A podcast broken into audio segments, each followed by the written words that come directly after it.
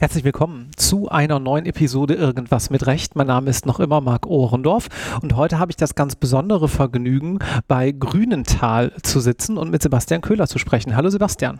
Hallo Marc. Danke, dass ich hier sein darf. Äh, danke, dass ich hier sein darf. Ich bin ja immerhin bei euch zu Gast. Ähm, und ich habe eine besondere Herausforderung in diesem Podcast. Wir machen ja immer ein Vorgespräch und du hast mir gerade in den letzten 28 Minuten, vielleicht waren es auch 26, wer weiß, so viele Informationen gegeben, dass ich mir sicher bin, dass es eine sehr lange und sehr tiefgehende Podcast-Folge wird, die wir aber in einem veröffentlichen. Also wenn ihr euch äh, jetzt gerade an einem regnerischen äh, Herbsttag irgendwo niederlassen wollt und noch einen Kaffee holen, dann ist das der Zeitpunkt. Fangen wir aber auch bei dir ganz vorne an. Warum Jura? Das war eine Rebellion gegen mein Elternhaus. Mhm. Eigentlich habe ich BWL studiert. Mein Vater ist Rechtsanwalt und Notar. Eigentlich habe ich BWL studiert. Daneben habe ich Basketball gespielt, professionell. Und wollte also auf gar keinen Fall Rechtsanwalt werden oder irgendwas mit Recht machen. Aber das war eine bewusste Rebellion. Diese Rebellion hat mich auf dem Basketballfeld recht weit gebracht, im BWL-Studium hingegen nicht so weit. Zweite Bundesliga hast du gespielt? Bis zur zweiten Bundesliga, dann habe ich das Team auch gemanagt. Ähm, das war ganz erfolgreich. Äh, hatte mir bewusst die Universität Münster ausgesucht. Äh, ich bin in Bremen aufgewachsen und die Autobahn A1 birgt so eine Entfernung, die man immer schnell mal zur Sporthalle schafft, äh, von Münster aus. Irgendwann war da aber das Ende erreicht und ich habe für mich entschieden, dass, glaube ich, das Basketball nicht das ist, auch mit meiner Körpergröße 1,84, irgendwann reichte es dann. Ja. Ähm, und das Management äh, eines Basketballvereins ist nicht das gewesen, was ich mir für die Zukunft so vorstellte. BWL habe ich so schleifen lassen und bin dann irgendwann zu der Erkenntnis gekommen, dass meine Rebellion gegen mein Elternhaus ad hoc zu enden hat. Und ich habe dann irgendwas mit Recht gemacht äh, und habe mich dann für Jura eingeschrieben an der Uni Münster. Wie alt warst du da? Wenn du sagst, du hast erst irgendwie ziemlich viel Basketball gespielt, warst du dann einen Tag älter als normalerweise, wenn man gerade aus der Schule kommt? Oder? Ja, ich meine, schau mal, wir haben ja noch, ähm, wir, wir haben ja noch Zivildienst gemacht damals und ähm, ich habe dann so mit 20, 21 mich da in dem BWL-Studium versucht, beziehungsweise Basketball gespielt, so 24. Mhm, okay. So. Und dann Jura durchgezogen? Jura durchgezogen mit einem Freischuss. Ja. Und habe dann gesagt, dann ging es natürlich los, dass Leute gesagt haben, jetzt muss ich raus in die Welt, jetzt kommt der LLM. Ich hatte so auf meine innere Uhr geguckt und habe gedacht, dann glaube ich, ziehe ich jetzt mal durch und habe dann das Referendariat sofort im Anschluss gestartet, habe nicht promoviert, kein LLM gemacht und habe dann da ein halbwegs vernünftiges Staatsexamen hingelegt und habe im Referendariat dann mal hier und da geguckt. Was hat dich da beeindruckt und was hat dir vielleicht nicht so gut gefallen währenddessen? Im Referendariat? Mhm. Ach, beeindruckt hat mich eigentlich doch, dass viele Leute in dem System eigentlich hätten demotiviert sein müssen. Aber äh, es nicht wahr. aber es nicht waren. Also ich hatte, ich hatte einen Staatsanwalt, da bin ich reingekommen, Ausbilder, ein fantastischer Typ, Wirtschaftsstrafrecht, der hat in einem ganz grauen Zimmer mit Neonlicht gesessen, voll mit Akten, so sehr Klischee, wie man sich das vorstellt. Dann kam da jemand von der Steuerfahndung rein, der war quietschvergnügt und es war ein sehr angenehmes Gespräch und die haben sich total bemüht, mir ihre Arbeit darzubringen. Ja. Das war, fand ich irgendwie beeindruckend. Das war nicht, das war öfter so. Da gab es Leute, die haben schon über das System geschimpft auch, ähm, vornehmlich so aus der Verwaltung, jemand aus dem Polizeipräsidium, der äh, Verwaltungsrecht näher gebracht hat. Aber es war doch so, dass da, sie haben es geschafft, immer noch Ausbilder zu finden, die motiviert waren. Und das fand ich eigentlich durchaus erfrischend. Und ich habe mir das da rausgezogen. Und ähm, inhaltlich, was hatte ich angesprochen? Öffentliches Recht. Also ich war durch und durch Öffentlich-Rechtler. Also ich wollte auch immer in den Bereich äh, so Public-Private Partnerships, wo, wo, wo, wo öffentliche Träger mit privaten Unternehmen zusammenarbeiten. Da gab es ja dann damals noch diese ganzen Ansätze, dass Kanalisationssysteme privatisiert wurden und von amerikanischen Investoren aufge ich fand, aufgekauft wurden. Das fand ich total spannend. Und da habe ich mich auch in der Kanzlei im Referendariat niedergelassen, habe das gemacht, habe dann aber schnell gemerkt, dass das nicht so aus Referendarssicht nicht so mein Mandantenstamm ist. Also die Seite, die dann als Sachbearbeiter in der Verwaltung arbeitet, die sicherlich einen super Job machen, hat mich aber nicht angesprochen und ich habe die nicht angesprochen. Das so als anwaltlicher Berater habe ich mich da nicht gesehen und ich habe dann nochmal was anderes gesucht. Warum denn überhaupt Anwalt und nicht zum Beispiel Richter werden?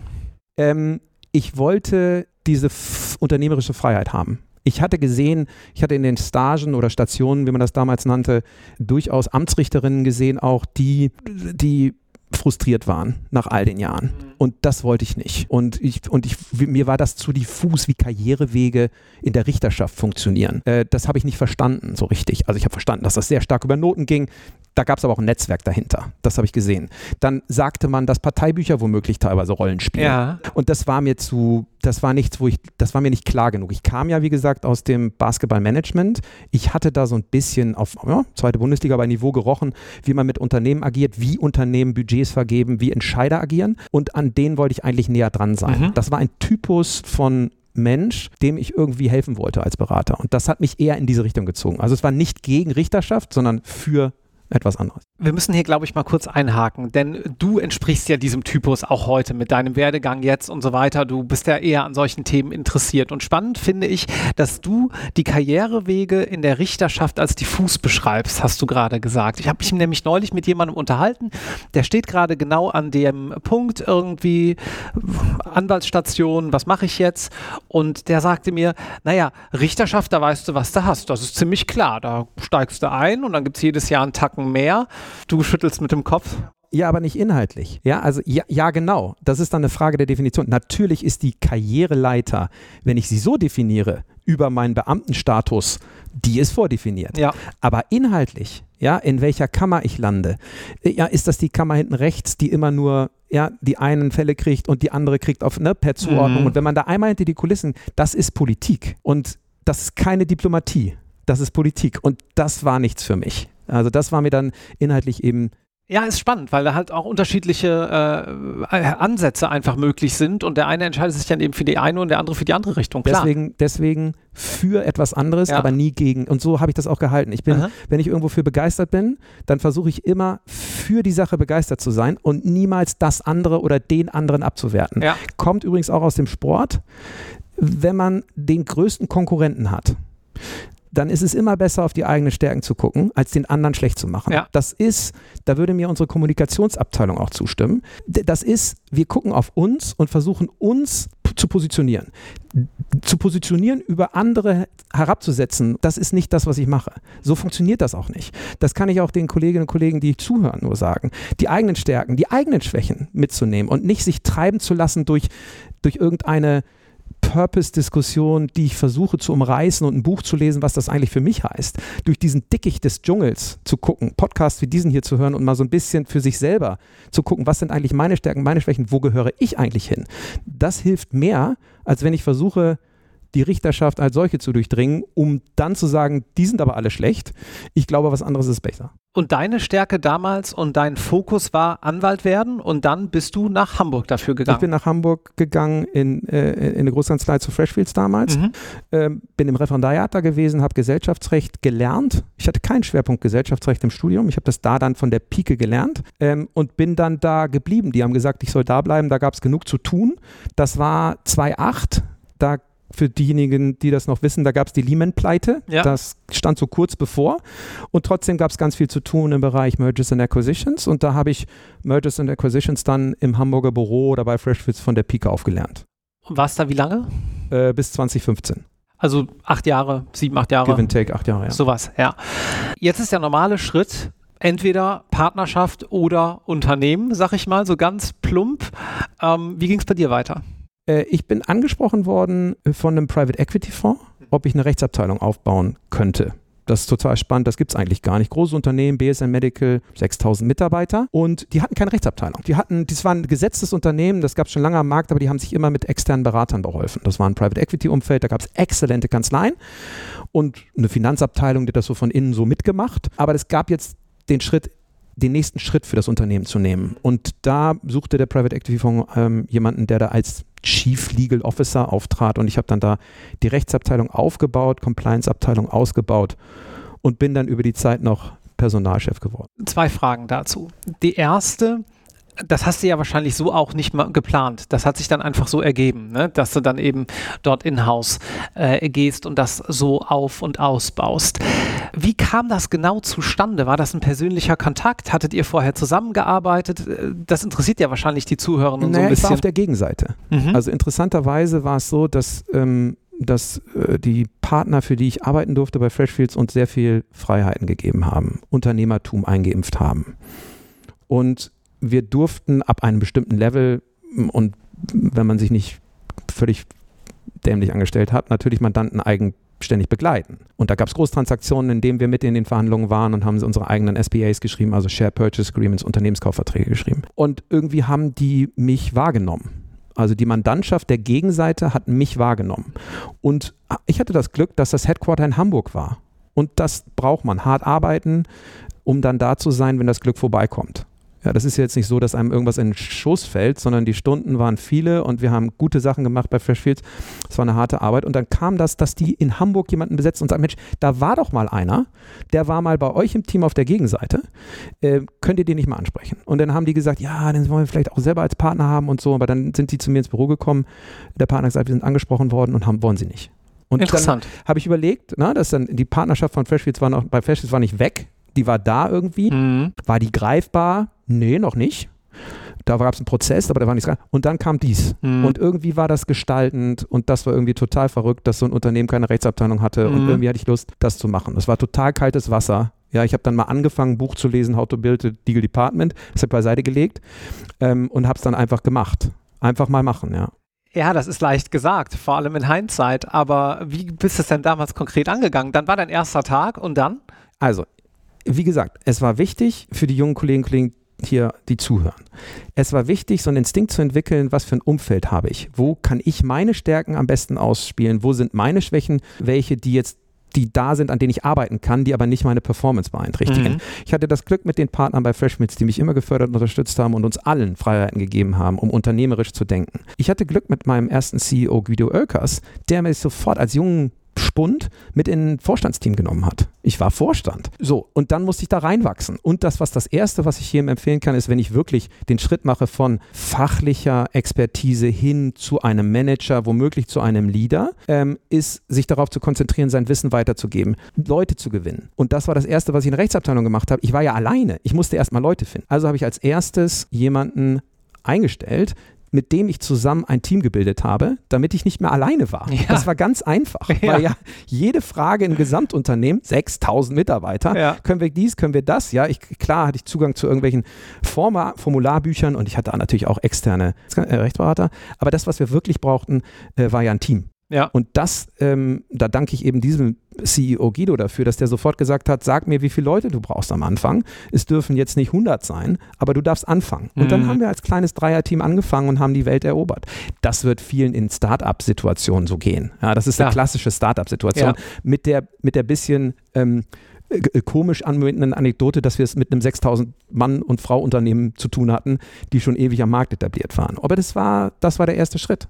Ging es dann äh, da auch viel darum, ich sag mal, äh, bestehende Prozesse zu verbessern, ähm, äh, bestehendes erstmal zu sichten? Ich meine, das war ja ein oper operierendes Unternehmen, gerade nicht wie ein Startup, wo vielleicht auch noch was hinzuwächst und dann irgendwann kommt mal die Thematik auf und jenes noch. Äh, Das wäre jetzt eher was für den nächsten Schritt bei Grünenthal. Mhm. Da war es so, also hier in dem Unternehmen, über das wir jetzt sprechen, war es ja so, die waren schon sehr lange im Bereich Private Equity unterwegs. Prozesse waren geschliffen, das Unternehmen war optimiert. Mhm. Ähm, da ging es um Geschwindigkeit, Vorbereitung eines Eigentümerwechsels, Ausstieg des Private Equity äh, Investors hin zu einem größeren Unternehmen oder dann womöglich einem Börsengang. Wir haben es dann verkauft von innen heraus sozusagen an ein schwedisches Unternehmen. Wo am Ende natürlich auch die M&A-Erfahrung und so ein bisschen das Ganze Genau. drumherum wieder dann Genau, und das ist das, wo kam. ich dann sage, da Mhm. hatte ich die inhaltliche Expertise, da hatte ich meine Sicherheit, Mhm. da konnte ich helfen und das andere hatte ich dann relativ schnell mir ein Team aufgebaut, die mir mitgeholfen haben, bestimmte Prozesse zu optimieren, das Tagesgeschäft zu beraten von innen heraus, dass man da nicht immer externe Expertise in Anspruch nehmen musste. Ja, so, also das glaube ich, Prozesse und Status Quo, dafür hatten wir gar keine Zeit. Ja, das war Aufbau der Rechtsabteilung, heißt, wir fokussieren uns auf die drei Sachen, die wirklich relevant sind für das Unternehmen, in der sie, wir, die haben eigene M&A-Projekte gemacht, noch selber akquiriert. Dann gab es bestimmte Risikofelder im Bereich Compliance, die wir abdecken mussten, Compliance Officer äh, eingestellt und gefunden. Und dann haben wir diese Prozesse schon optimiert. Aber ansonsten haben wir versucht, das Unternehmen so weit zu stabilisieren, dass wir es verkaufen konnten. Und das haben wir dann gemacht. Und dann bin ich noch ein Jahr in der Integration da geblieben. Meine Aufgabe äh, in dem neuen Unternehmen haben übrigens, also das wurde gekauft von einem schwedischen Großkonzern, vier- 44.000 Mitarbeiter. Meine Aufgabe haben 7,4 FTE übernommen. Also Fulltime das, was ich, ne, Fulltime Employees, ja. Also das, was ich gemacht habe, haben 7,4 Menschen äh, übernommen. Das muss man sich vorstellen, wenn man gerade so überlegt, Mensch, ich stehe hier am Anfang, ich sage vielleicht nicht Richter, vielleicht nicht Staatsanwältin, Rechtsanwalt, Inhouse oder Kanzlei. Wenn man sich überlegt, welche Unternehmensgrößen es so gibt, ja, dann Mhm. denkt man ja oft, ich gehe in ein ganz großes Unternehmen, weil dann gehört mir die Welt. Die sind ja überall. Aber das ist so ein Matrix-Phänomen, wie ich das nenne. ähm, da ist die Zuständigkeit sehr beschnitten, Ja. weil man ja unheimlich viele Kolleginnen und Kollegen haben, die wahnsinnig gut sind in dem, was sie machen. Ja. Aber aus Unternehmenssicht, das Management schneidet natürlich dann die, die Verantwortlichkeiten möglichst klein äh, in solchen Einheiten. Und ich habe die Erfahrung gemacht, dass ich in so mittelgroßen Unternehmen, also 6000 ist ja schon eine Größe, wir sind hier bei Grünenthal 4400 Teammitglieder insgesamt und äh, da ist es so, dass man mehr Impact hat. Man kann da mehr beeinflussen. Und ich finde das immer eine ganz gute Kenngröße, dass das, was ich da bei meinem vorherigen Unternehmen verantwortet habe, dann am Ende über sieben Leute äh, in der neuen großen Organisation gemacht haben. Ich finde das als, als jemand, der so am Anfang der Karriere steht, ganz gut, sich zu überlegen, Mensch, was will ich eigentlich? Will ich eigentlich zugeschnitten einen wirklich festen Verantwortungsbereich haben, wo ich ganz sicher bin, dass ich da glänzen kann? Ich sprach ja eingangs über die Stärken und Schwächen. Das mag ja so sein, dass einem das sehr naht ist. Oder will ich womöglich etwas mehr Breite haben und auch behaftet mit Unsicherheit. Unternehmerische Freiheit, aber auch Unsicherheit, was denn da so auf mich zukommt. Dann ist wahrscheinlich so eine, so eine mittelgroße, so ein mittelgroßes Unternehmen äh, wie Grünenthal die bessere Alternative. Tipp am Rande, vielleicht auch mal damit auseinandersetzen, was so als mittelgroßes Unternehmen beschrieben wird. Ne? Also wenn man jetzt hier im dritten, vierten, fünften Semester ist und gerade hört 4.400, 6.000 Mitarbeiter, das ist dann halt noch mittelgroß. Das muss man einmal auch in der Deutlichkeit sagen. Das ist Mittelstand. Mhm. Und ähm, wenn, man, wenn man sagt, ich möchte gerne die Herren des Unternehmens sein in der Rechtsabteilung, dann muss man in ein noch kleineres Unternehmen Ja. gehen. Da ist es aber oftmals so, dass man sich dort mit den Führungsteams sehr gut verstehen muss. Weil das sehr, das ist, das hat schon ein professionell intimes Verhältnis. Ja, Ja. nicht falsch verstehen, aber das ist sehr eng alles. Da sind Entscheidungsträger auch an jeglichen Kleinstentscheidungen sehr nah dran. Und das kann gut gehen, das muss aber nicht gut gehen. Da muss man au- auch ein bestimmter Typ für sein, der, der dann da sehr eng die Geschäftsführung berät zum Beispiel. Dann reden wir über Unternehmen mit vielleicht 500 Mitarbeitern. Ja, das ist dann wirklich ein kleines Unternehmen für mich. Ne? Zumal so ein Unternehmen natürlich auch keine fünf Juristen unbedingt hat, sondern manchmal gar keinen, manchmal einen, höchstens vielleicht mal zwei. Wer Genau. weiß. Und das ja. ist auch dieses, wo, wo es mir auch immer am Herzen liegt, dass man so ein bisschen schärft. Jetzt haben wir hier diesen äh, tollen Podcast, da spricht ein General Counsel. Ja, das ist schön und irgendwie sagt das jeder so wie Compliance. Aber wenn man mal fragt, was es eigentlich ist, da gibt es ja verschiedene Interpretationen der ja, Rolle. auf ja? jeden Fall. Mhm. Der Leiter der Rechtsabteilung ist für mich nicht der General Counsel. Der darf sich so nennen, um Gottes Willen. Ich will ja hier keiner Kollegin oder keinem Kollegen zu nahe treten.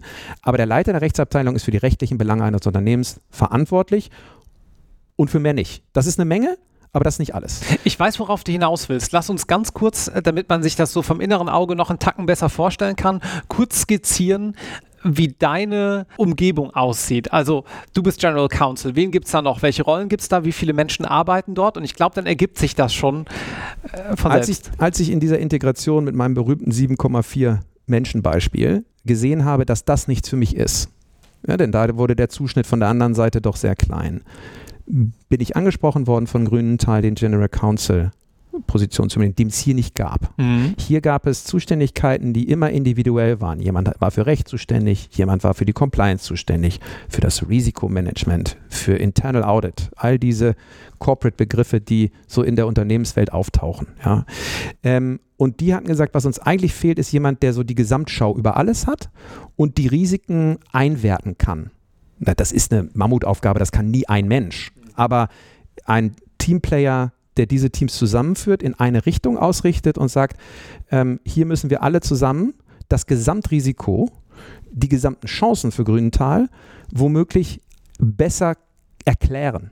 Es geht viel um Erklären. Es geht nicht unbedingt um Abwehr dauernd. Es geht viel um Erklären.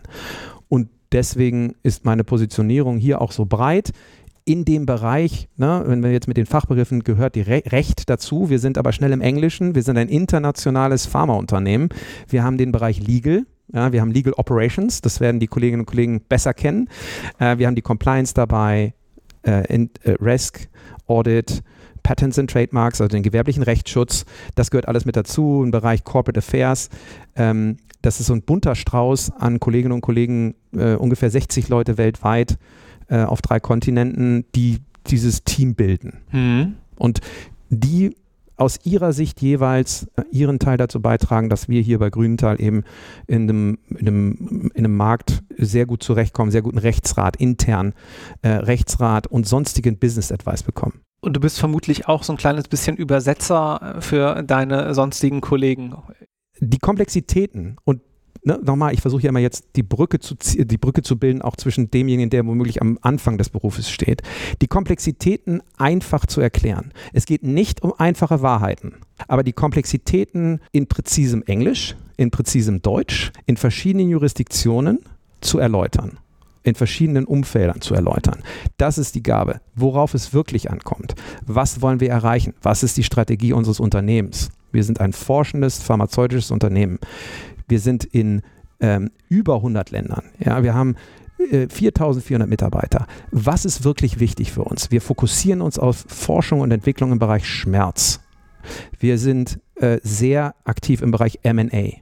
Das sind so strategische äh, Lighthouse. Ja, also so unsere Leuchttürme, nach denen wir uns ausrichten. Was ist wichtig für uns? Darauf zu gucken und das zu übersetzen für unsere internen Mandantinnen und Mandanten. Das ist wichtig. Und nicht so sehr der letzten Hinweisgeber-Richtlinie hinterherzulaufen. Das haben wir alles. Nicht so sehr sich treiben zu lassen, womöglich von Beratern, äh, womöglich von Trends, von LinkedIn, äh, sondern ruhig zu bleiben und zu sagen, wir müssen gucken, was brauchen wir bei Grünenthal, wie halten wir unsere Leute auch ruhig. Wir sind die letzte Linie oftmals, die den Leuten sagt, ähm, bleibt alle ruhig, wir haben das im Griff, es ist nicht so schlimm. Die Lösung lautet. Ich würde gerne nochmal auf Folgendes hinaus. Wieder Perspektive, ich bin Referendarin, bin Referendar gerade, habe mein juristisches Handwerkszeug, ähm, habe meine juristischen Fähigkeiten. Habt ihr jetzt die letzten paar Minuten zugehört und stelle immer fest, diesen Unterschied zwischen Risiko und irgendwo Abwehr. Und ich sag mal untechnisch klassisches Juristendenken und Chancen und ich sag mal auch ein bisschen äh, im groben gesprochen Managerdenken. Wie geht das für dich Hand in Hand? Wenn dir jemand wirklich zuhören soll und du Einfluss haben willst, dann musst du weg vom reinen Risikorat. Wer hat denn Lust, dass einem einer nur skizziert, was nicht geht und welche Risiken es gibt. Der erste Schritt ist ja schon in der, in, in der Anwaltschaft äh, egal wo man ist, zu verstehen, dass man da eine Lösung präsentieren muss. Was für ein Sachverhalt habe ich, ne, um, um, um, um für die Kolleginnen da draußen irgendwie greifbar zu sagen, was für ein Sachverhalt habe ich, kann ich den Sachverhalt ändern, um zu erklären, dass es womöglich eine Lösung gibt dafür. Das ist mal das Erste. Ja? Und dann geht es, glaube ich, darum, ähm, dass man den Leuten dann in ihrer eigenen Sprache, das, ich bin wieder bei dem internationalen Sondern ist Englisch, in ihrer eigenen Sprache erläutert, welche Wege es gibt, welche Risiken es gibt und einen Vorschlag macht, einen konkreten Vorschlag macht, was man machen könnte aus der Business-Situation heraus. Wenn man sagt, hier endet mein Schreibtisch und ich gebe dir nur, im Fall meiner Rechts, meiner, meiner Anwältinnen und Anwälte, nur den Rechtsrat und da endet das, dann sind die ja kein Stück weiter. Und das Problem aus Managersicht ist dann, das Unternehmen ist auch kein Stück weiter. Dann gibt es das nächste Meeting, dann wird gesagt, die Rechtsabteilung hat uns geraten, das, der Compliance-Bereich hatte die Sorge, welche. Und was machen wir jetzt? Und, und das ist ja eigentlich die Ursprungsfrage. Die Ursprungsfrage ist ja nämlich ja nicht, äh, wie ist das rechtlich, sondern die Frage ist eigentlich, was können wir tun unter Berücksichtigung dessen, wie das rechtlich so ist. Urteilsstil. Ja. Äh, wenn, ich, wenn ich irgendwo Rechtsrat gehe, immer Urteilsstil. Von daher sind wir dann doch näher dran an den Richtern. Ja. Ja, ähm, um das aufzugreifen. Wir sagen, dem, wir sagen den internen Mandanten, am Ende kannst du das machen. Der schaltet dann schon ab. Ja, klar. Ja, weil mehr will der ja gar nicht. Der will ja, kannst du machen. Ob das jetzt nach Rechtsform so und so, ob wir jetzt dafür eine andere Rechtsform wählen im Vertrag, ob wir, das interessiert den im Zweifel nicht. Den interessiert natürlich, ist das fundiert. Und das ist die Kunst, ne? zu sagen, also nur mal so, da ist eine Menge darunter, Eisbergtheorie, wir zeigen dir nur die Spitze. Darunter ist ein Riesengerüst, was wir uns Gedanken haben. Wir haben übrigens in drei Jurisdiktionen und wunder dich nicht, wir haben auch noch externe Anwälte eingeschaltet. Ähm, so arbeitet das ja zusammen. Also wunder dich nicht über die Rechnung, die da noch kommt, auch intern und über den Aufwand, den wir haben. Aber wir können dir sagen, du kannst es machen. Dann geht er raus und sagt, das ist ja auch immer eine Positionierung des General Counsel Teams, die ich mache. Das sind scharf, das ist ein scharf geschaltetes Team. Da kriege ich eine Lösung. Das, die, die kommen, die haben das verstanden. Die haben das total verstanden, was ich wollte. Die haben mich aber jetzt nicht eine halbe Stunde gekostet. Die haben am Ende gesagt, ich kann das machen. Ich will eine Entscheidung. Das ist Unternehmen. Ich brauche eine Entscheidung. Ich brauche nicht den Rat, dass das gefährlich ist. Ja, den brauche ich nicht. In wenigsten Fällen brauche ich den. Manchmal braucht man, ähm, als wenn man sich nicht für das Inhouse-Geschäft interessiert, sondern womöglich Anwältin werden will, interessiert man sich dann natürlich auch manchmal für ein Memorandum, wo einem die Risiken aufgezeigt werden, weil ich will vielleicht da keine Entscheidung bekommen, sondern nur mal das Risiko auf. Das ist eine sehr spezielle Situation. Im Unternehmen willst du Entscheidungen haben, damit du bestimmte Prozesse durchläufst, um dann ein Ergebnis zu erzielen. Das ist Unternehmen, das ist Unternehmertum. Und das will der Mandant des Anwalts, des externen Beraters am Ende ja auch. Also wenn man jetzt die Brille aufhat, sei das auch nochmal dazu gesagt. Liebe Grüße an äh, meinen ehemaligen Chef. Ich erinnere mich gut an meine ähm, Zeit. Damals schreibst irgendwie einen E-Mail-Entwurf, dann heißt es immer Ergebnis nach oben im Detail, Doppelpunkt darunter, das liest eh keiner mehr. Und ich glaube, das geht vielen so. Und, die, ähm, und, dieser Punkt mit dem Urteilsstil oder diesem, das ist der Impact, den man dann hat. Dann kann man anfangen, Sachen zu bewegen. Dann kann man womöglich eigene Punkte, die man bei der Verbesserung bestimmter Abläufe hat, als Team setzen. Ja, da kann, wir treiben hier bei Grüntal sehr das Responsibility-Programm bei uns. Ja, wir haben super Rating in ESG. Ja, wenn, das wissen die Kollegen da draußen besser ähm, als manche gestandene Anwältinnen und Anwälte. Ne? Environmental Social Governance-Themen sind super wichtig. Der Purpose wird da erfüllt, ähm, äh, auch aus Unternehmenssicht natürlich. Wir sind, äh, wir sind geratet als Low Risk von internationalen Rating Agencies und sowas kommt natürlich dann auf die Agenda, wenn man davor einzelne Punkte setzen konnte, wo man inhaltlich überzeugt hat, wo man Entscheidungen geliefert hat, dann hören einem die Leute zu. Das ist Impact. Und das kann man runterbrechen für einen Berufsanfänger, einen Berufsanfänger. Ja, ich fange erstmal an, ich bin da gerade aus dem Examen raus, ich wackele da so durch die ersten Berufsjahre, so ist es mir jedenfalls ergangen. Ähm, ich habe auch da, ich weiß, was ich kann, ich fange an zu lernen und komme über Inhalte, ich komme mit Lösungen, auf einmal merke ich, die hören mir zu, auf einmal habe ich Einfluss und Impact, dann stehe ich wieder am Scheideweg. Will ich denn dann das teilen mit anderen? Will ich ein Manager werden, eine Managerin werden? Möchte ich, dass mir Leute folgen? Will ich ein Leader, eine Leaderin werden? Es sind ja immer Weggabelungen und ich kann entscheiden nach meinen ähm, eigenen Stärken und Schwächen, ob ich diese nächste Gabelung gehe oder nicht. Und das ist, glaube ich, was, wo man sich dran langhangeln kann. Habe ich mich verrannt? Habe ich einen Fehler gemacht? Warum bin ich nicht Richter oder Richterin geworden? Wir hatten ganz viele Kollegen in der Rechtsabteilung, die am Ende gesehen haben, ähm, das ist nichts für die. Ja, das ist einfach das, dieses mhm. mit dem Mandanten und dann auch teilweise Unklarheit, die man hat. Der Sachverhalt ist nicht so, ich kann nicht voll entscheiden, da bleibt eine Grauzone. Das hat den unheimliche Schwierigkeiten bereitet und die haben das dann äh, äh relativ schnell korrigiert. Auch gut. Warum nicht? Also jetzt ist nochmal zu dem Dickicht der Informationsflut, den die Kolleginnen und Kollegen da draußen ausgesetzt sind. Ja, denn warum nicht mal einen Fehler machen? Warum nicht mal sich verrennen und wieder zurückrennen? Das lernt, das lehrt. Ich habe dadurch, ich habe wahnsinnig viele Fehler gemacht. Ja, das war jetzt auch nicht, ich habe ja eingangs erklärt, mit meinem BWL-Studium ist jetzt nicht die Krönung zu sagen, ich habe das nicht durchgezogen, sondern bin umgedreht und habe dann mal irgendwas mit Recht gemacht, sondern habe dann daraus gelernt und bin stringenter geworden, mhm. habe mir die Sachen gesucht, wo meine Stärken besser zur Geltung kommen und bin nicht irgendwem nachgerannt, weil gerade mal das öffentliche Recht und Public-Private Partnerships seinerzeit so toll waren. Ja. Okay, okay, da steckt eine ganze Menge drin. Lass uns das mal ein bisschen auseinander friemeln. Ich sprach neulich mit einer Mitarbeiterin von euch und die sagte, na, ich finde das Gute ist eigentlich, dass wir keine Joghurts oder Lippenstifte herstellen, sondern etwas, was mehr Impact hat. Was erstmal zur Kernfrage führt, was macht ihr denn inhaltlich eigentlich? Was macht Grünenthal? Wir sind ein forschendes pharmazeutisches Unternehmen und wir sind spezialisiert auf, äh, spezialisiert auf Schmerzprodukte. Wir helfen Patienten, die Schmerzen haben. Davon gibt es eine ganze Menge äh, auf der Welt. Wir forschen hier in Aachen in Deutschland an Produkten, an pharmazeutischen Produkten, die Menschen helfen. Tagtäglich bei schlimmsten Schmerzen. Wir haben Opioide im Portfolio. Mhm. Und wir suchen auch Wege, äh, Schmerz zu adressieren ohne Opioide, gerade mhm. hier. Ähm, das in einem internationalen Kontext, in einem Unternehmen, was modernste Technologien verwendet und neue Wege beschreitet. Gibt es da sozusagen auch eine Spezialisierung auf äh, chronisches und besonders schwerwiegendes oder sagt ihr, Schmerz generell muss weg? Ich bin hier eben an eurem Claim vorbeigelaufen. Uh, Our Vision, a World Without Pain, glaube ja, ich. Äh, unsere Vision, uh, a World Free of Pain, free of eine pain. Welt ohne ja. Schmerzen, ist etwas, wo sehr viele unabhängig von welchem kulturellen Gender-Hintergrund, egal wo man herkommt, sich hinter versammeln können. Ich selbst kann mich darunter sehr, dahinter sehr gut versammeln. Das geht teilweise sehr persönlich. Da gibt es immer äh, Patientengeschichten, die jeder mit sich rumträgt.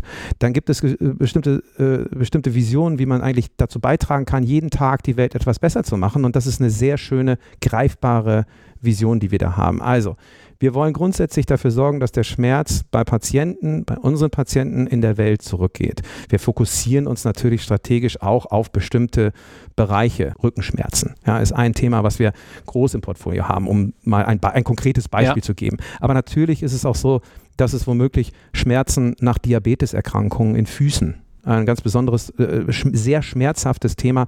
Da gibt es bei uns Produkte, die genau das äh, die genau da Patienten helfen. Also sehr konkret auch werden, aber insgesamt haben wir ein sehr breites Portfolio auch an äh, Medikamenten, die wahrscheinlich äh, du und ich nicht jeden Tag in Berührung kommen, zum Glück, aber die sehr vielen Menschen auf der ganzen Welt unheimlich helfen. Dann lass uns davon ausgehend mal noch ein bisschen über einen Punkt sprechen, den du eben angerissen hattest, nämlich das ganze ESG-Thema. Erstmal, was heißt eigentlich dieser Begriff, wenn man damit noch nicht jeden Tag zu tun hat? Environmental Social Governance, ganzheitliches, nachhaltiges Denken ist das. Das steckt dahinter. Als Unternehmen. Als Unternehmen, als Individuum, als Teammitglied, als Gesamtunternehmen. Wie positioniere ich mich? Und das ist genauso wie am Anfang der Karriere. Das ist ein Berg, vor dem man steht als Unternehmen und den muss man irgendwie greifbar machen. Na, das ist so, wenn ich anfange und anfange mal Jura zu studieren und ich wühle mich dann da durchs öffentliche Recht, durch Strafrecht und das bürgerliche Gesetzbuch. Irgendwie muss ich ja da mal äh, anfangen bei BGBAT ehrlich gesagt ist das bei so einem komplexen Thema wie Nachhaltigkeit für ein Unternehmen auch so. Irgendwann muss man etwas anfangen. Wir haben uns da fokussiert auf das, was uns am nächsten steht. Das sind unsere Menschen, People. Das sind unsere Patienten, Patient. Und das ist unser Planet, Planet. Wir sind produzierend. Wir haben Initiativen, wo wir gesagt haben, wir wollen im 75. Jahr unseres Bestehens 7500 Bäume pflanzen. Wir haben Initiativen, die sagen, wie kriegen wir es eigentlich hin, dass Menschen in Lateinamerika, die keinen Zugriff haben auf Medikamente, unsere Medika Schmerzprodukte kriegen. Wir spenden in die Ukraine. Wir versuchen all das über unsere ganzen konkreten Projekte abzubilden und irgendwie greifbar zu machen. Und dann kommt es dazu, dass man womöglich auch noch ein Rating bekommt, dass man von außen attestiert bekommt, dass man etwas besonders gut macht. Wer macht sowas, so Ratings? Das sind Agenturen. Ich glaube, jeder, der so ein bisschen im Börsen unterwegs ist, kennt wahrscheinlich S&P, Moody's, Fitch. Mhm. Das sind so die äh, finanziellen Rating Agencies. Wir haben Sustainalytics. Das sind dann diejenigen, die sich fokussiert auf diese ESG-Themen stürzen.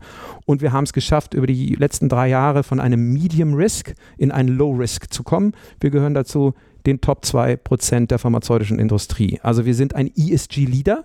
Ähm, das ist auch, wie gesagt, kein Hexenwerk. Das ist natürlich, das hört sich immer wahnsinnig. Wir haben angefangen und haben einfach mal gemacht ähm, ähm, und haben das Ganze, was wir eh machen, in unsere Strategie überführt und haben verschiedene Initiativen, die eben ähm, äh, den Patienten zugutekommen, die unseren Mitarbeitenden zugutekommen und die dem Planeten zugutekommen. Ja? Zero Waste to Landfill. Wir wollen eben, dass wir möglichst da eine, eine, eine keine, negative Bilanz mehr haben, was unsere eigene Abfallwirtschaft aus unserer Produktionsstätten angeht. Sag mal, Ratingagentur, und wir hatten eben schon mal 2007, 2008. Ja. Das klingt irgendwie alles so ein bisschen abstrakt. Kannst du noch mal den Zuhörenden bitte erklären, was die konkret machen, wenn die euch raten? Die müssen sich das ja auch irgendwo anschauen, die müssen wahrscheinlich Zugang haben. Wie muss man sich so einen Prozess vorstellen? Wir haben ähm, das, was das Unternehmen macht, Initiativen, die es gibt da draußen, ähm, aufgeschrieben und belegbar gemacht. Dann gibt es Key Performance Indicator, also Datenpunkte, die für Dritte nachvollziehbar machen, was wir eigentlich so tun. Und dann haben wir diese Examensarbeit hochgeladen. Nichts anderes ist es ja, in einen Datenraum. Nichts ja. anderes ist es ja. Und dann schauen sich Analysten aus verschiedenen Ländern äh, nach deren Maßstäben, nach deren Bewertungsmaßstäben an, was wir hier so treiben. Und es gibt verschiedene Bereiche, Environmental haben wir eben gesagt, CO2-Ausstoß. Dann gibt es den sozialen Bereich, wo engagieren wir uns. Ich sprach zum Beispiel über ein äh, Patientenprogramm in Lateinamerika. Ja, und dann gibt es die Governance, wie ist eigentlich die Compliance organisiert? Äh, haben wir eigentlich eine Helpline? Haben wir, ne, Ethics Helpline haben wir da, ein Whistleblower-Tool. Sowas alles, das kann man ja nachhalten, da kann man ja zeigen. Und nichts anderes machen die. Die gucken in einem Datenraum äh, so, was man da für so eine Examensarbeit abgegeben hat und bewerten die. Gut, jetzt müssen wir ein kleines bisschen ähm, was Neues machen hier im Podcast. Wir hatten nämlich gerade eine kleine Unterbrechung, die werdet ihr in der finalen Aufnahme natürlich nicht hören. Wir schneiden ja auch hier immer so Pausen und sonstige Störgeräusche, damit sich das alles für euch entsprechend gut anhört, raus. Du hattest nämlich gerade einen Paralleltermin, wo du kurz ähm, mit einem Team von 60 Leuten, ich habe dir so ein bisschen über die Schulter schauen dürfen, Kollegen aus aller Welt irgendwo dabei, was zum Thema Prompt Engineering und KI KI gesagt hast. Das sind jetzt erstmal Buzzwords, aber du kannst uns bestimmt mit Leben füllen, was damit gemeint ist und wie das natürlich auch mit deiner täglichen Arbeit zusammenhängt. Wir haben äh, gerade ein Trainingsprogramm ähm, fürs Prompting selber entwickelt. Mein Legal Operations Team hat ein eigenes Programm, ein Trainingsprogramm aufgesetzt, weil wir gemerkt haben, dass auch das etwas ist, was uns berührt. Wir werden wissen müssen, wie wir uns hier eigentlich positionieren im Bereich AI.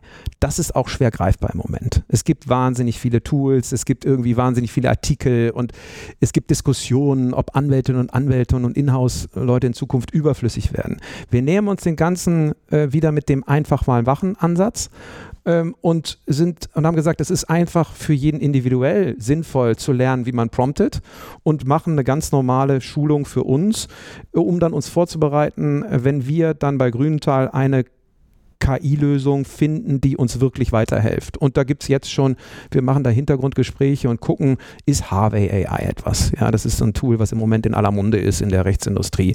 Gibt es da andere Anbieter, die uns wirklich bei den Problemen, die wir haben, weiterhelfen? Das heißt ja nicht, dass das Team warten muss sondern wir nähern uns jetzt ganz simpel in kleinen Schritten diesen Themen ein Prompting-Kurs, jeder auf einem Niveau. Da sind Compliance-Officerinnen drauf auf, aus Lateinamerika, genauso wie einer äh, aus der Internal Audit bei mir im Team. Und wir nähern uns einem Prompt-Kurs, sodass wir wissen, wie man mit diesen Tools kommuniziert und für den jeweiligen Bereich dann den besten Nutzen draus zieht. Erstmal kleine Schritte, noch nichts Konkretes, aber das Konkrete kommt, das Projekt startet und dann in einem halben Jahr sind wir da mit einer Lösung, die uns womöglich im juristischen Arbeitsalltag äh, und sonstigen Arbeitsalltag unterstützt. Am Ende des Tages agile Projekte oder Produktentwicklung. Nichts anderes. Ja. Du setzt die ganze Zeit voraus bei diesem Thema, und ich glaube, da muss man mal kurz noch drauf eingehen, dass Daten und Datenpunkte vorhanden sind. Und wenn wir in der Vergangenheit gesagt haben, Daten sind das neue Öl, dann ist vielleicht sogar ein selbstgebautes GPT-Modell oder jedenfalls ein Modell, was auf die eigenen Daten zugreifen kann, ja irgendwie sowas wie die Raffinerie. Dass daraus erstmal jetzt irgendwie was wird, ähm, was am Ende des Tages veredelt ist und auch Mehrwert bringt. Ist das aus deiner Sicht denn überall der Fall? Also bei euch ja, aber ich frage mich dann schon häufig, haben denn alle wirklich so gute Daten und sind die vor allem dann auch noch strukturiert? Oder ist das nicht erstmal eine vorgelagerte Frage? Das letzte ist das Entscheidende. Die Daten sind da jeder hat Datenpunkte. Jeder hat, selbst wenn die Datenpunkte nicht ähm, digital sind, sondern in irgendwelchen Aktenschränken ja. schlummern, die Datenpunkte sind da. Das zur Verfügung stellen ist das Problem. Das ist das große äh, Thema, was wir haben ähm, ein äh, Vertragsmanagementsystem eingeführt. Ja, digitale Vertragsverwaltung, gesamter Lebenszyklus eines Vertrages. Das ist eine Reise zu sich selbst. Man muss nämlich seinen Aktenschrank aufräumen. Äh, vieles ist gar nicht digital da man muss Prozesse erstmal definieren. Und äh, für diejenigen, die sich dann später mal für ein Unternehmen äh, interessieren, das ist das A und O. Das sind die Venen des Unternehmens, die Arterien und die Venen. Wenn die verstopft sind oder nicht vorhanden, dann funktioniert der ganze Körper nicht. Das hat nichts mit der Rechtsabteilung oder General Counsel Area zu tun. Das ist für das gesamte Unternehmen, für jedes Unternehmen so. Die interessante Frage ist, das Langweilige ist erstmal, das Haus aufzuräumen. Mhm. Bei solchen, die, die Tools, die können uns helfen, aber es hilft nicht, wenn das Haus nicht aufgeräumt ist, wenn die Prozesse nicht da sind, ja. wenn wir womöglich nur denken, die General Council Area der Grüntalgruppe muss gut aufgeräumt sein, dann endet das da an dem Punkt, wo die Ausfahrt links zum nächsten Department geht, äh, wo nicht aufgeräumt wurde. Und so fließt dieser Informationsfluss gar nicht durchs Unternehmen. Das ist das Problem. Die Daten sind da. Die Daten sind nicht aufbereitet und die Prozesse sind nicht so vereinheitlicht in Unternehmen, wie man sich das vorstellt. In jedem Unternehmen. Das ist auch nichts Schlimmes. Und in jeder Kanzlei auch. In jeder Kanzlei. Ja. Das ist nichts Schlimmes. Ja, das muss nur eine Erkenntnis sein, dass die Software bildet nur eine Lösung zur Effizienz von Prozessen ab. Wenn die Prozesse nicht da sind, wenn ich kein Grundstück habe, kann ich da kein Haus drauf bauen. Das funktioniert nicht. Ja, und in der Vergangenheit war es ja auch so, also gehen wir mal ein bisschen davon weg zu etwas, was man sich vielleicht, wenn man noch am Anfang der Karriere steht, noch einen Tacken leichter vorstellen kann erstmal ist ja eine, eine Kanzlei orientiert, jedenfalls sagen wir mal in streitigen Verfahren, an der ZPO. Und sie wird ihre Daten, ihre Schriftsätze immer so aufbereitet haben, wie sie die woanders irgendwo brauchte. Jetzt haben wir halt einen anderen Anwendungsfall mit KI-Tools ähm, und, und KI-basierter Software, äh, sodass man vielleicht auch sozusagen das Vorhandene erstmal einfach umschreiben muss, umwandeln muss, äh, anders neu interpretieren muss. Wir bei unserem Team bei Grünenthal glauben wir fest daran, dass es nur darum geht, die richtigen Quellen zu finden und die zusammenzuführen. Ja. Deswegen haben auch meine Teammitglieder überhaupt gar keine Angst davor, weil das ist der Mehrwert, den sie bringen. Die Entscheidung zu treffen, welche Quellen wir anzapfen, das überlassen wir nicht der KI. Kann sie ja auch gar nicht. Noch nicht. Ja. Noch nicht. Wer weiß es. Äh, aber ich glaube, das ist das Interessante. Gucken wir eigentlich auf uns gerade nur und wollen das beste Formular raussuchen, was Grünteil zur Verfügung hat? Oder lassen wir es womöglich zu, dass das durch eine andere Datenbank nochmal kontrolliert wird und setzen einen Klick und sagen, ich möchte, dass da eine Kontrolle drüber läuft, ähm, um dann eine optimiertere Variante zu finden, das womöglich dem Mandanten in der Kanzlei, in unserem Fall dem internen Mandanten äh, oder den anderen Stakeholdern bei uns, besseren Output liefert, eine bessere Entscheidungsvorlage liefert. Wir waren ja dabei. Gut, jetzt haben wir dazu auch einige Punkte sozusagen besprochen. Jetzt frage ich mich, wenn ich das hier höre und ich bin vielleicht gerade nach meinem ersten Staatsexamen, mache bei meinem Referendariat, ja, klingt alles cool, aber was muss ich denn da jetzt mitbringen? Die haben in diesen letzten 40, 45 Minuten über so viele Themen gesprochen. Was haben die denn für Anforderungen an mich, wenn ich als Referendarin, Referendar hier bei euch mal reinschnuppern möchte? Interesse und sich selbst sollte man mitbringen. Und was meine ich damit? Ähm, Neugier mitbringen und nicht glauben, dass ich nach einem womöglich abgeschlossenen, womöglich erfolgreichen Staatsexamen schon eine Menge weiß. Ähm, also ich wusste nichts äh, im Verhältnis zu der Welt da draußen, als ich aus dem Studium rauskam. Und aus dem Referendariat wusste ich ein bisschen mehr, aber noch lange nichts. Und ich glaube, bei sich selbst bleiben. Ähm, wenn man sagt, Mensch, das hat sich jetzt aber toll angehört, was der Köhler da in dem Podcast erzählt hat. Ich will das auch machen, ist aber gar nicht der Typ dafür. Ist gar nicht, das sind nicht die Stärken und nicht die Schwächen, äh, die man mitbringt. Ja, und ich rede bewusst davon von Schwächen. Ja, weil wenn man die kennt, ist man schon einen großen Schritt weiter. Das ist total profan. Man denkt sich, Mensch, jetzt habe ich hier mich durch dieses Jurastudium gequält und dann durfte ich auch noch dieses Referendariat genießen. Und jetzt kommt der mir an und erzählt, das ist total toll, aber eigentlich geht es um mich so wie ich bin, um die Soft Skills, die ich mitbringe. Kann ich eigentlich gutes Englisch? Ähm, kann ich gut connecten? Ja, komme ich gut mit Kolleginnen und Kollegen klar? Unterschiedlicher Hintergründe. Ist das ist das, was zählt in einem Unternehmen? Kann ich mich gut vernetzen? Ja, und damit meine ich nicht LinkedIn. Echte Menschen. In einem echten Menschen äh, äh, eine Beziehung, eine professionelle Beziehung etablieren, der mir dann vertraut, dem ich dann Rat gebe, der mir dann folgt. Und ich glaube, das ist viel, äh, viel wichtiger. Derjenige oder diejenige, die kommen und sagen, ich will, ich will in dem Bereich was machen. Auf jeden Fall, wollte ich schon immer. Wenn man fragt, warum denn? Mm, weil das cool ist. Ja, aber das ist nicht der Grund. Also, was bringst du mit, das dich hier glücklich macht? Ja, und hast du Spaß mit Menschen? So, ah, nee, habe ich eigentlich gar nicht, ehrlich gesagt. Ich würde ich würd viel lieber ein Memo schreiben. Ich fand das eigentlich in der Zeit, ja, warum willst du denn dann hierher kommen? Ja, das ist nicht, nicht, das ist es nicht. Geld ist kein Treiber. Geld ist kein Treiber. Nicht am Anfang der Karriere. Ja, man hat Zeit, Fehler zu machen. Man kann auch für weniger Geld ein bisschen arbeiten. Man kann Fehler machen und zurückgehen. Ich glaube, das ist viel wichtiger. Also Interesse, Neugier und sich selbst. Total profan, aber eine Riesenaufgabe. Ich übersetze mal. Promotion, LLM und äh, zweistellige Punktzahl sind vielleicht etwas weniger wichtig die, das Für und Wider der zweistelligen Punktzahl ist immer auch ein Vergleichsmaßstab, den man hat zu anderen. Habe ich zwei gleich gute Kandidaten, gibt es ein Zünglein an der Waage. Wenn aber der eine oder die andere besser passt auf unser Anforderungsprofil, zählt das nicht so viel. Ähm, ich brauche Menschen mit Neugier, die bereit sind, sich zu entwickeln. Doktor und LLM eher nicht. 2 VB brauchen wir nicht, 2 auch ausreichend auch nicht konkrete Aussage. Dann vielen herzlichen Dank, dass du hier in den letzten 45 Minuten so schön mit unseren Zuhörern connected hast. Es war eine Freude. Vielen Dank, Marc. Tschüss. Tschüss.